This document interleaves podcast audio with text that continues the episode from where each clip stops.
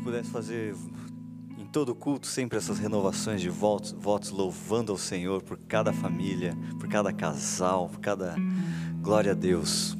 Vamos orar neste momento, que nós vamos continuar adorando ao Senhor com a leitura da Sua palavra, amém?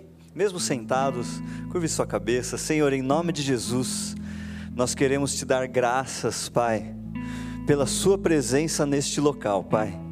Nós queremos te agradecer porque o Senhor é bom e a Sua misericórdia se renova a cada manhã. Obrigado, Senhor, porque estamos aqui e temos a possibilidade, o privilégio de ouvir a tua palavra, Pai. Tivemos a alegria de testemunhar uma renovação de votos, tivemos a alegria aqui, Senhor, de ver e testemunhar quantos, quantos corações disponíveis a te servir. E agora temos o privilégio de sermos edificados através da tua palavra. Para isso, Senhor, nos permita ter acesso à Sua revelação, Pai.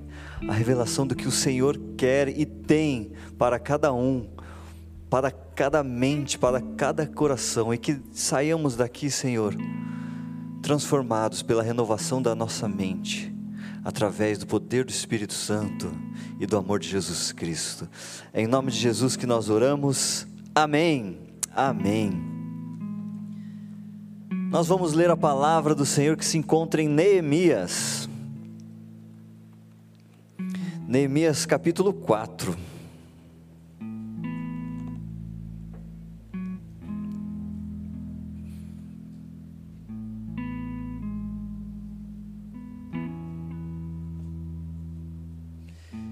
Neemias 4, a partir do verso 8. Aqueles que têm Bíblia já acharam, glória a Deus, vai será projetado. A minha versão é a nova Almeida atualizada. Neemias 4, a partir do verso 8, diz assim: Todos se ajuntaram de comum acordo para virem atacar Jerusalém e criar confusão ali. Porém, nós oramos ao nosso Deus e, como proteção, pusemos guarda contra eles de dia e de noite.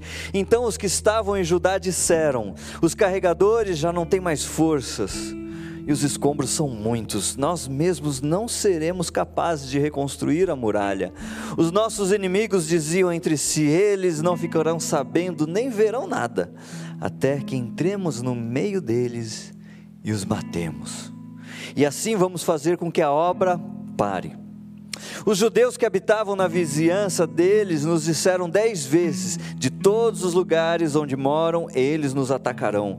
Então pus o povo por famílias nos lugares baixos e abertos, por detrás da muralha, com as suas espadas, as suas lanças, os seus arcos. Depois de fazer uma inspeção, levantei-me e disse aos nobres, aos magistrados e ao resto do povo: Não tenham medo deles Lembrem-se do Senhor grande e temível e lutem pelos seus irmãos, seus filhos, suas filhas, pelas mulheres e pela casa de vocês.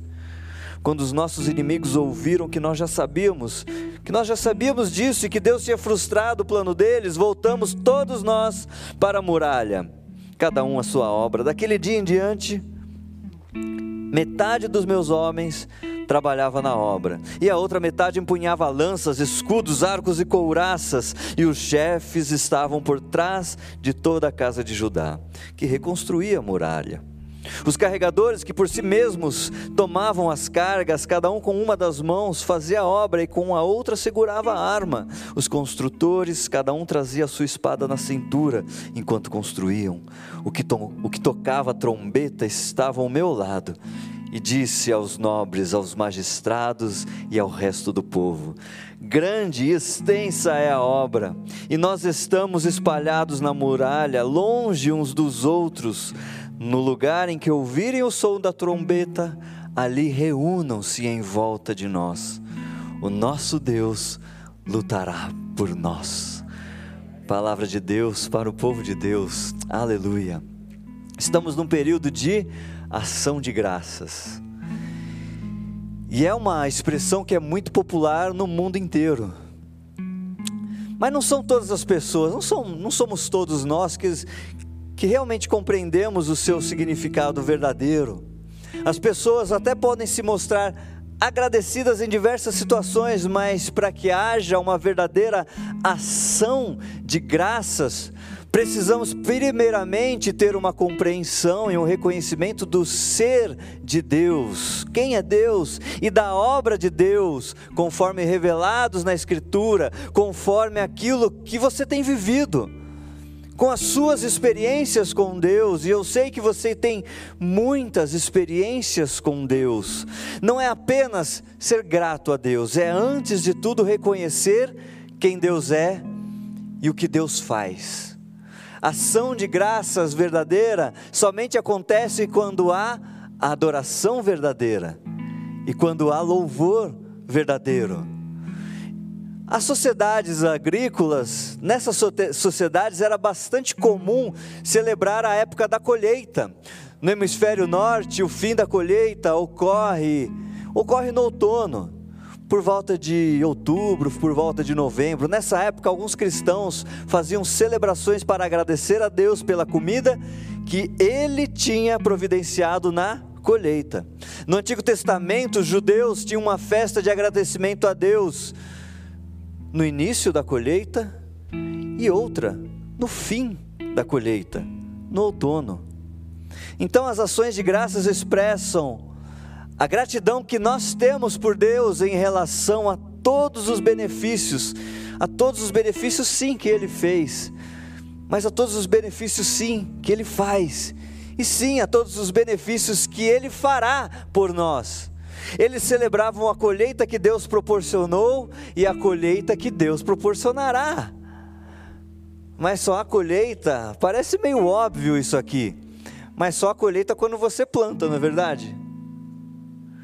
Sem o trabalho árduo de semear, de trabalhar a terra, não tem colheita. Você pode até ter as sementes, todas as sementes necessárias, mas se você não trabalhar a terra, se você não trabalhar arduamente a terra, semear essas sementes, não há colheita. Colheita pressupõe o quê? Trabalho.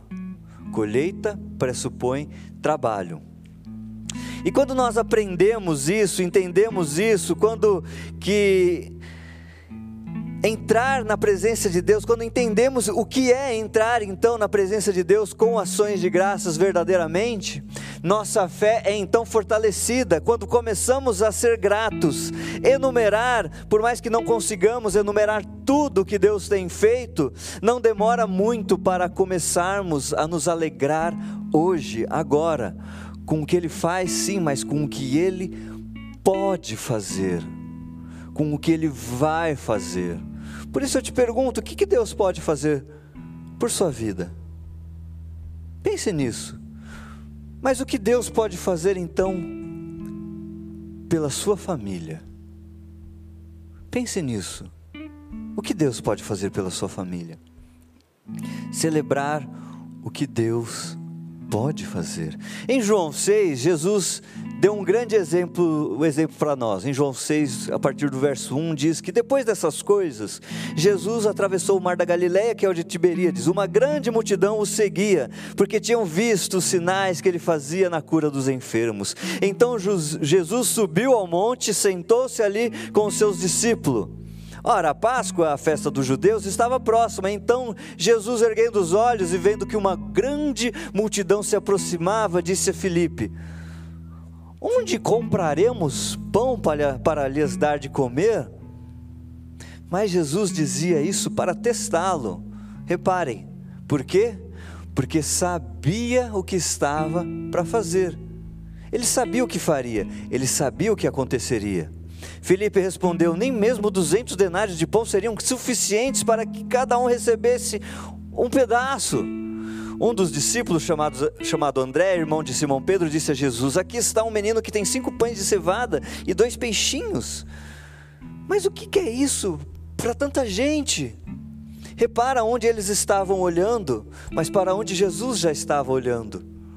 Jesus perguntou porque ele sabia o que ele, o que o Senhor faria naquele momento. Jesus disse: "Façam com que todos se assentem no chão". Havia relva, muita relva naquele lugar. Assim os homens se assentaram e eram quase cinco mil. Então, o que, que Jesus fez? Jesus pegou os pães, aqueles poucos pães. Em seguida, o que ele faz? Deu graças. Graças por quê? Porque ele já sabia o que o Senhor faria. Tendo graças, distribuiu entre eles.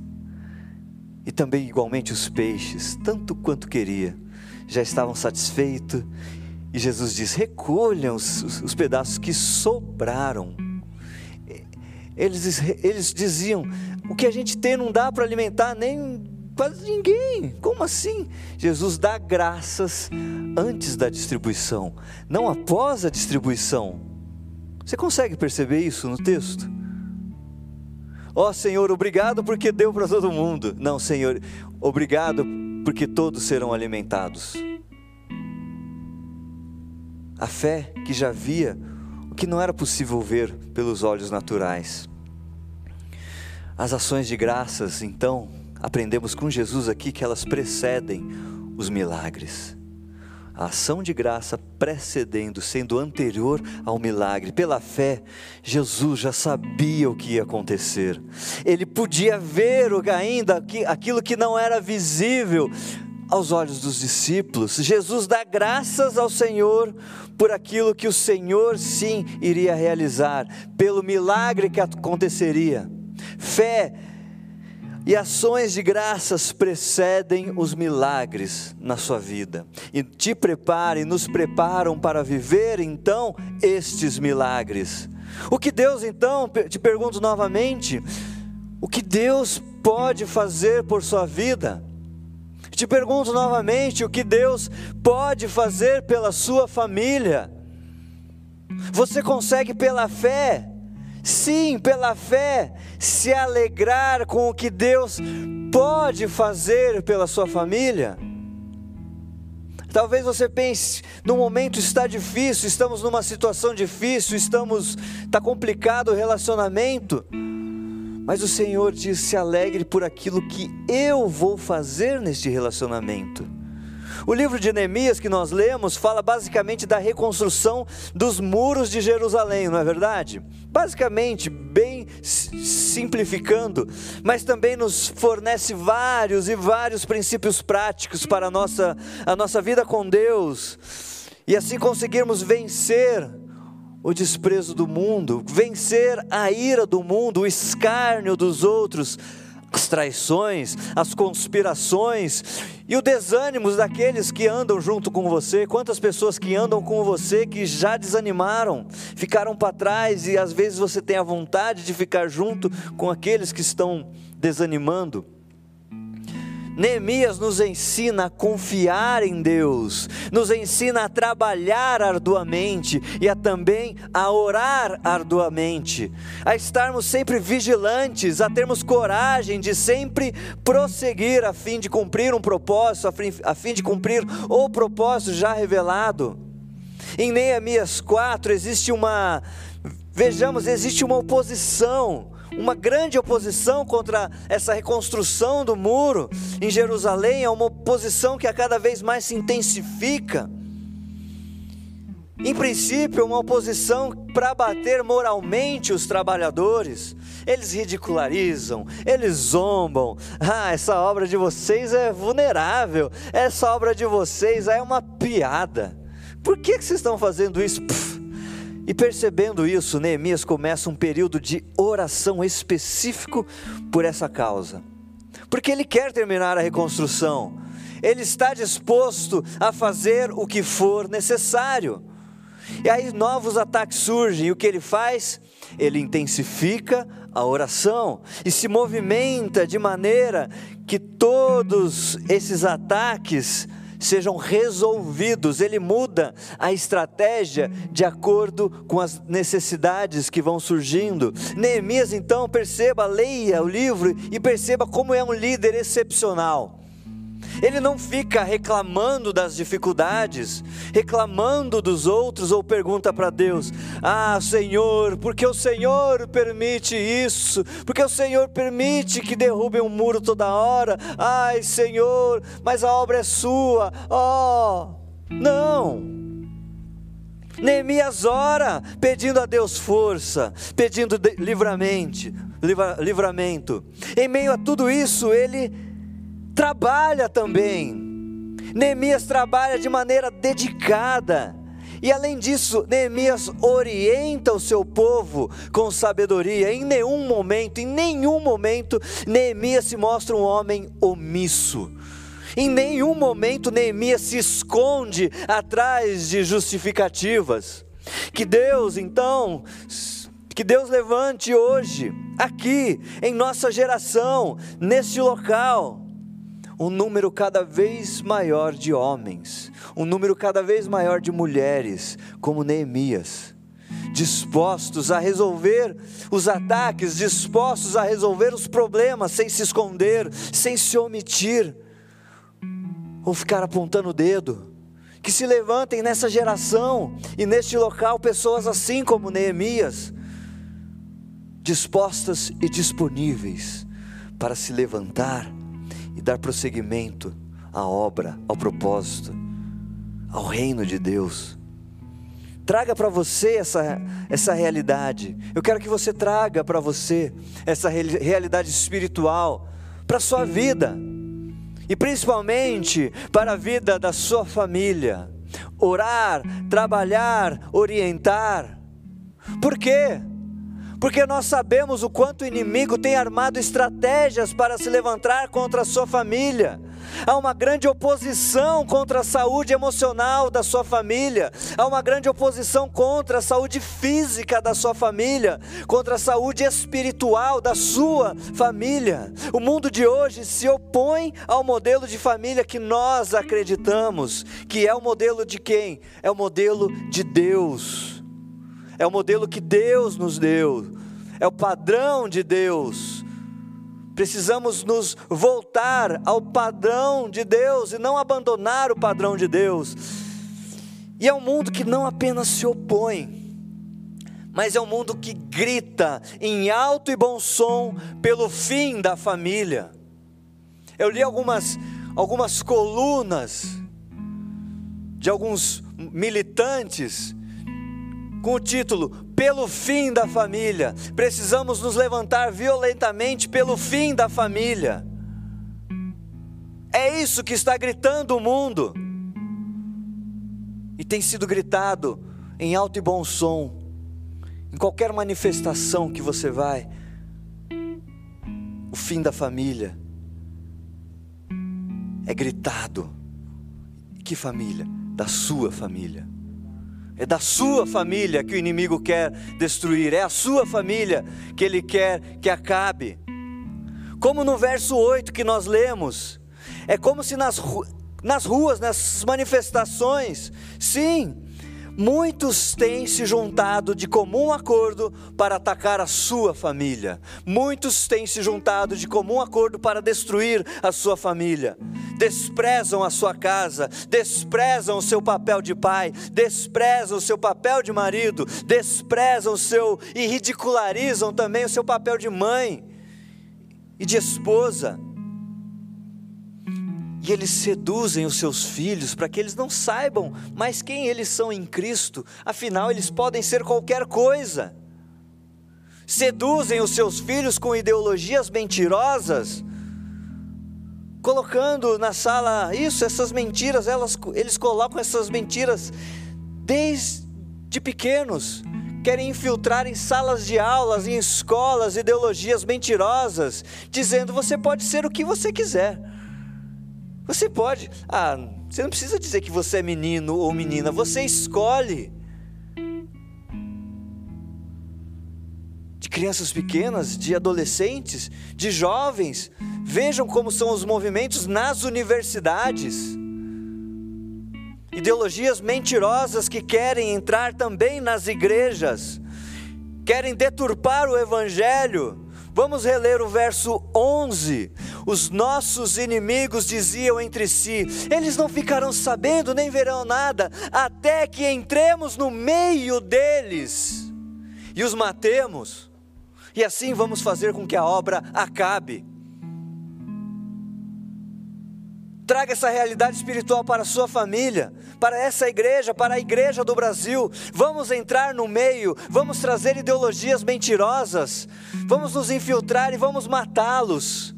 Eles não vão nem vão ver, nem vão reparar, até que os matemos e a obra pare. Mas a palavra de Deus é a verdade. Essa é a verdade que não precisa ser de forma alguma atualizada com as mentiras do mundo. Ela é a verdade e a igreja, nós não podemos negociar os princípios do reino de Deus. Nós nego nunca negociaremos os princípios do reino. Se, pre, se preciso for, nós seremos sim, iremos para a prisão para pregar nas prisões, mas não podemos negociar os princípios do reino, não podemos negociar a verdade. O mundo não pode transformar a sua igreja, a igreja do Senhor, a qual você também é igreja. A igreja é quem deve transformar o mundo. Esse é o nosso papel, transformar o mundo. A igreja somos nós, você. Por isso não podemos, aprendamos com Neemias, não podemos ser omissos. Não podemos ser omissos diante dos ataques do mundo à sua família, à nossa família, aos valores eternos, aos valores do reino de Deus. Não podemos ser omissos de forma alguma. Não podemos nos esconder diante dessa fúria do mundo e nem terceirizar a sua responsabilidade perante esses ataques orar, trabalhar, orientar. Orar, trabalhar, orientar, precisamos ouvir o que Deus te fala. Falar você neste momento, no verso 14, é para você. Não tenha medo deles. Lembrem-se do Senhor grande e temível e lutem. Lutem Lutem pelos seus irmãos, lutem pelos seus filhos, lutem pelas suas filhas, lutem pelas suas mulheres, lutem pela casa de cada um de vocês. Lute, lute. Eu te pergunto como é a família que você quer construir de acordo com o padrão de Deus.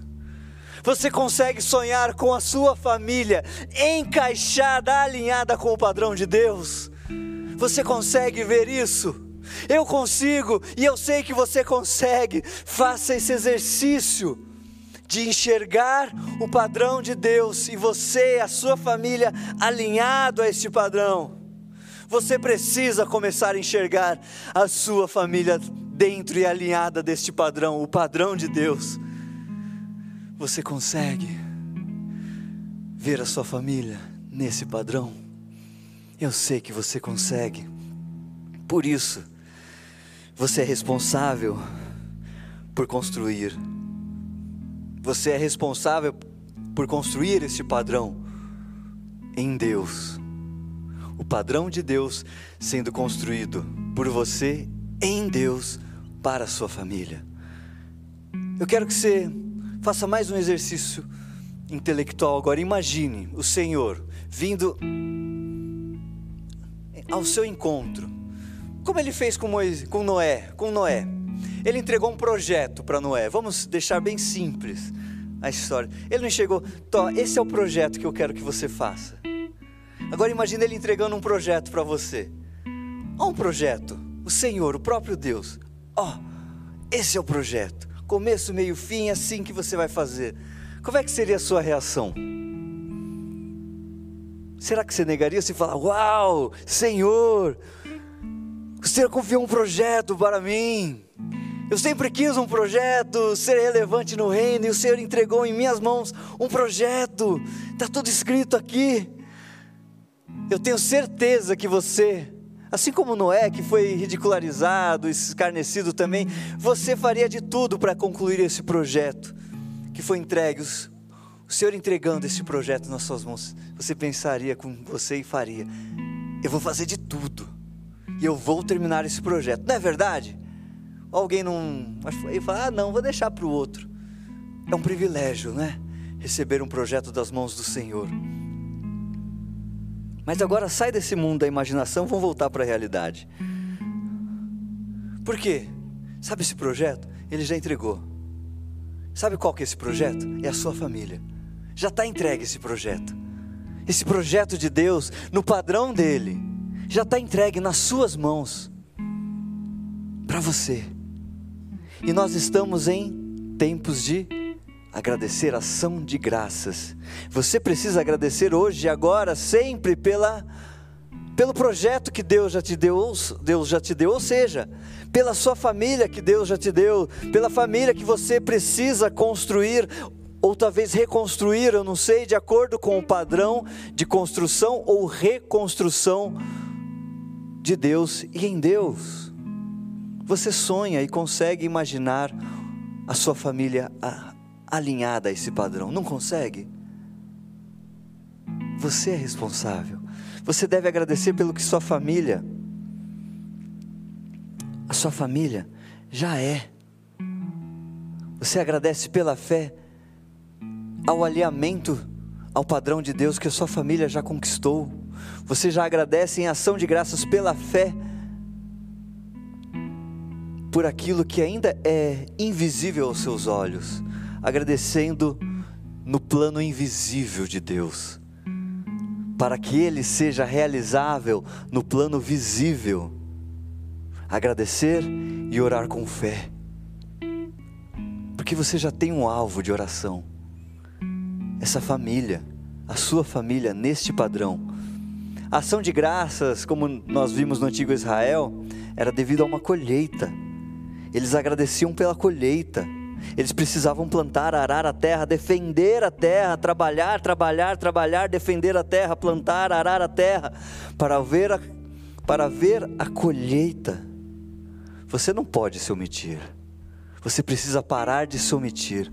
E para haver essa gratidão, não pode haver a omissão. Você compreende isso? Nós temos um muro para reconstruir. Ei, igreja, nós temos um muro para reconstruir.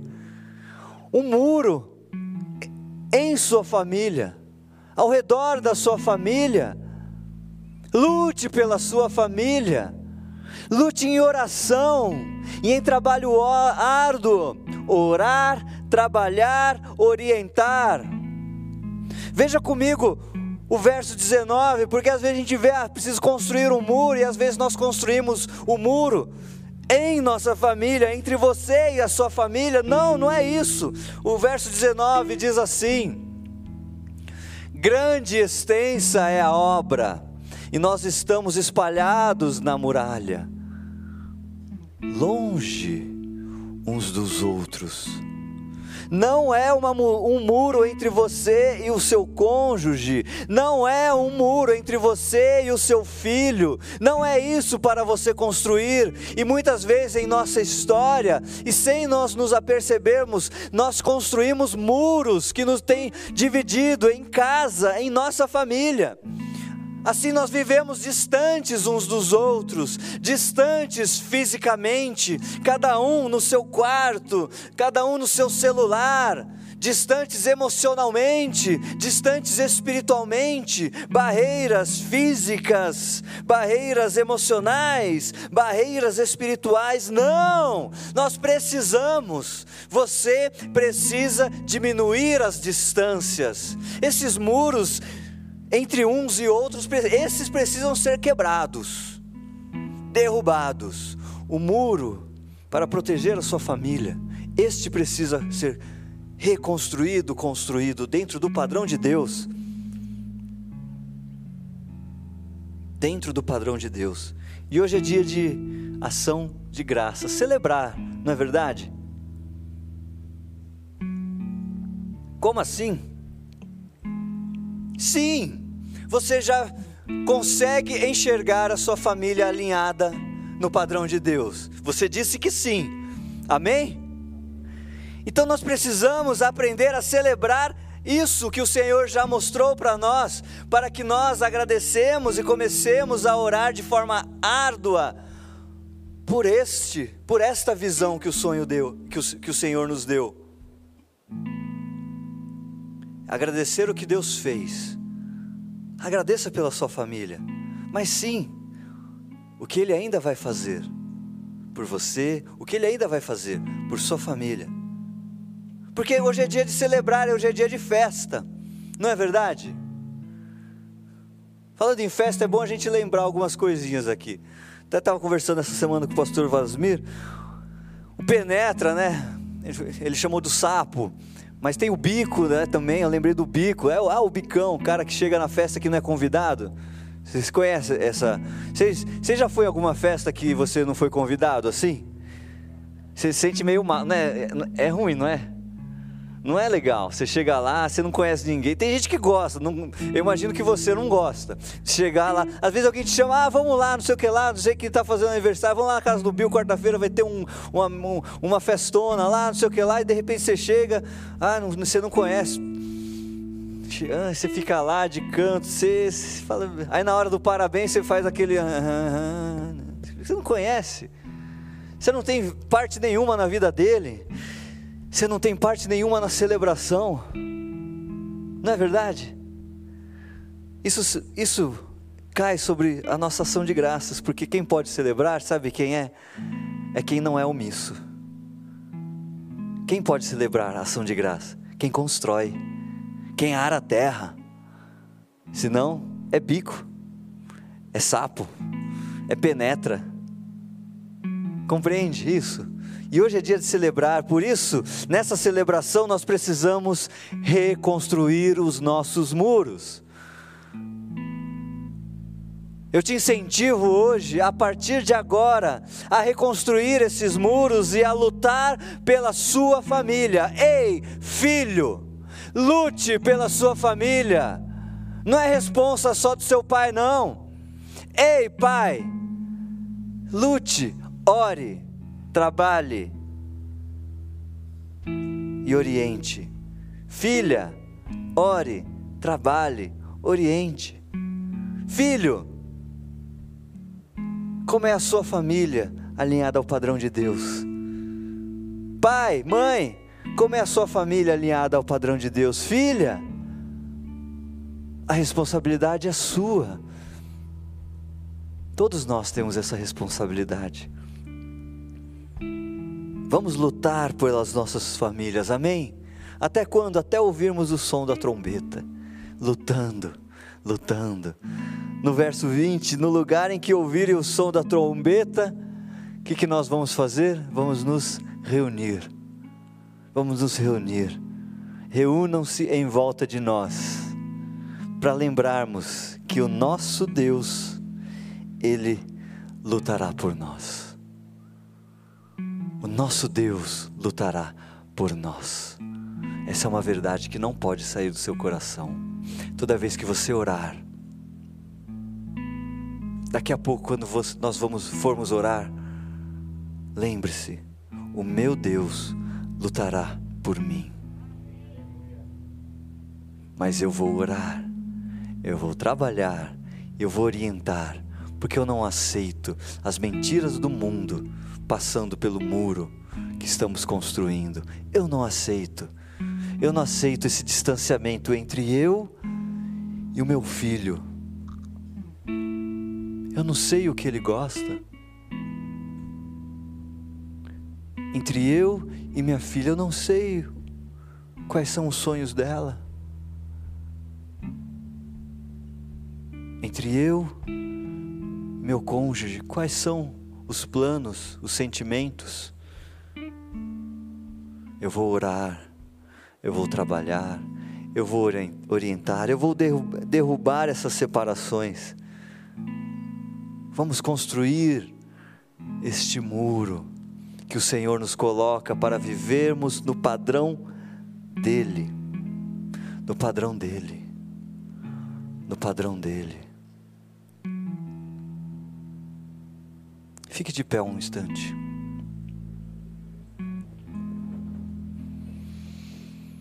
Eu não sei como você está em relação à sua família, verdadeiramente no seu mais íntimo. Você sabe. E você sabe quais são os muros que têm feito você ficar distante, emocionalmente, fisicamente e espiritualmente, do seu filho, da sua filha. Eu não sei, mas você sabe.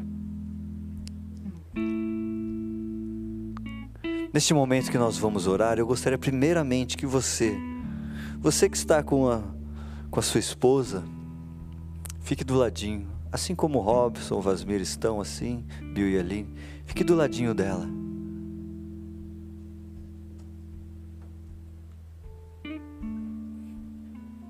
Olhe no olho dela e diga: Eu preciso me aproximar de você. Diga isso no olho.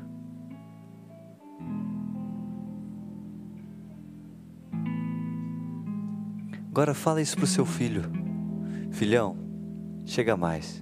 Pega ele, mesmo que ele, mesmo que ele fale, é, é, não, pega ele fala, filhão, vem cá. É, não tem essa não, você é mais forte que seu filho. Vem cá, pá.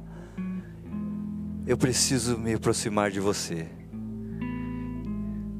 Eu preciso me conectar com você. E faz mais, mamãe, papai, faz assim. Me perdoa se eu me distanciei. Talvez seja o momento Eu quero ficar mais, mais perto. Eu quero ter mais tempo com você. E filhão, agora olha para o seu pai e fala assim: Pai, tamo junto, hein? Essa semana a gente vai dar uns rolê.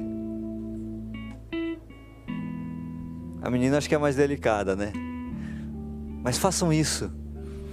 Filho, filha, essa semana comece a lutar pela sua família. Sim, Lute. Mãe, lute. Lute pela sua família. Marido, olha, lute pela sua família.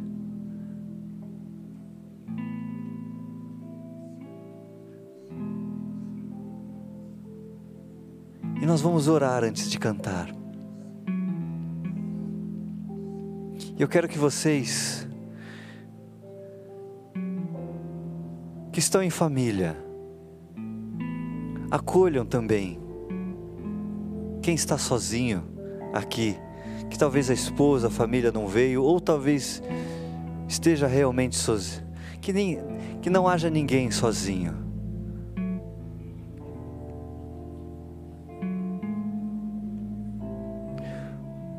Porque nós precisamos lutar e construir os nossos muros em nossas casas, mas precisamos construir um muro também na família do Senhor, em nossa igreja, nos vermos como família, em que ninguém, ninguém pode ficar sozinho.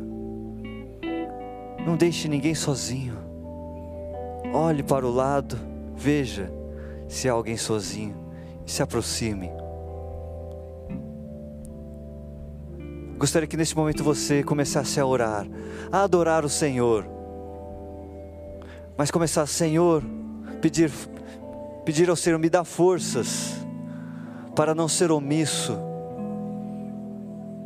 me dá forças para lutar pela minha casa, me dá forças para lutar pelo meu filho, pelo meu pai, me dá forças, Senhor, para resistir aos ataques, me dá força, forças para orar, orar pela minha família, me dá forças para trabalhar pela minha família.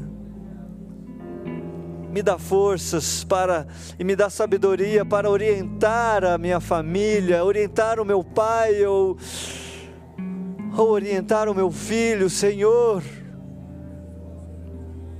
Me dá forças para crer que a minha família vai caminhar no seu padrão, no seu modelo. Me dá essas, me dá fé para visualizar o teu padrão em minha família. e produz alegria no meu coração, porque eu consigo visualizar a minha família no seu padrão, Senhor.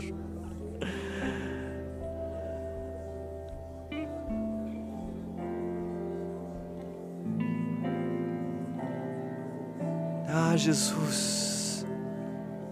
Ah, Jesus.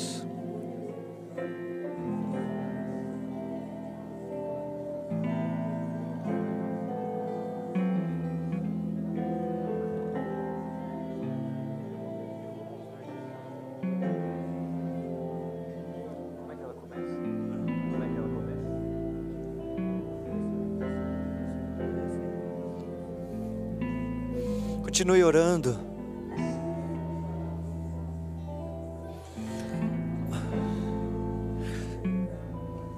Peça essa força, peça fé ao Senhor.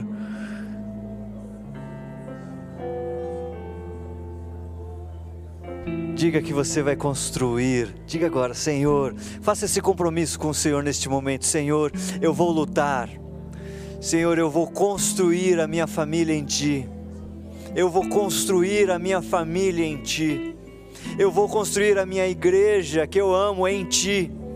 Eu não serei omisso, eu vou construir para sempre celebrar em ação de graças ao Senhor, entrar em Sua presença com ação de graças. Que o Senhor venha hoje, neste momento, mostrar a você e a sua família a restauração a restauração que talvez você tenha orado, mas que o Senhor comece a mostrar, que você consiga enxergar pelos olhos da fé essa restauração que você tanto necessita.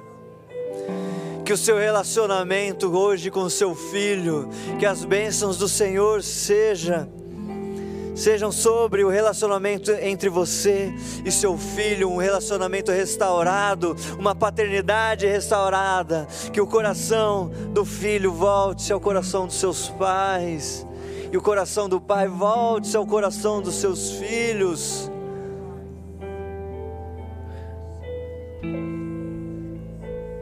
que a conversão que você tem tanto orado também comece a ser visível aos seus olhos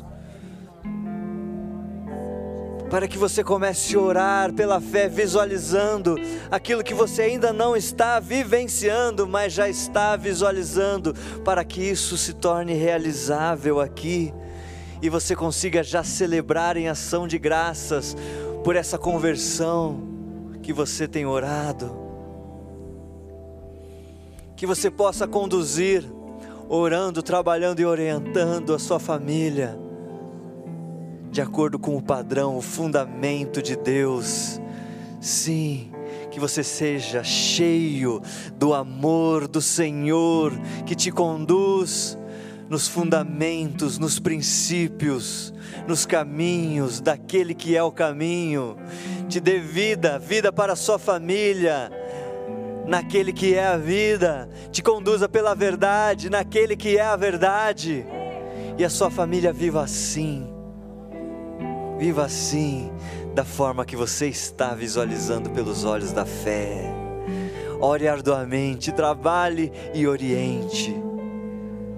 E sua família seja sempre para a honra e glória daquele que é digno, daquele que é digno, daquele que é digno. Aleluia.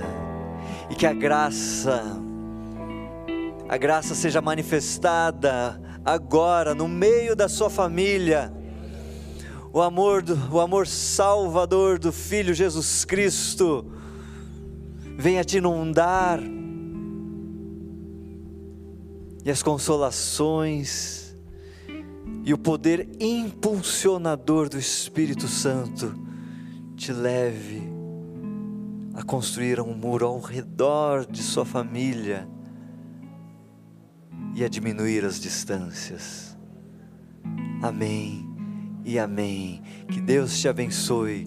Tenha uma semana de construir dentro do padrão do Senhor. Aleluia. Aleluia. Glória a Deus. Aleluia.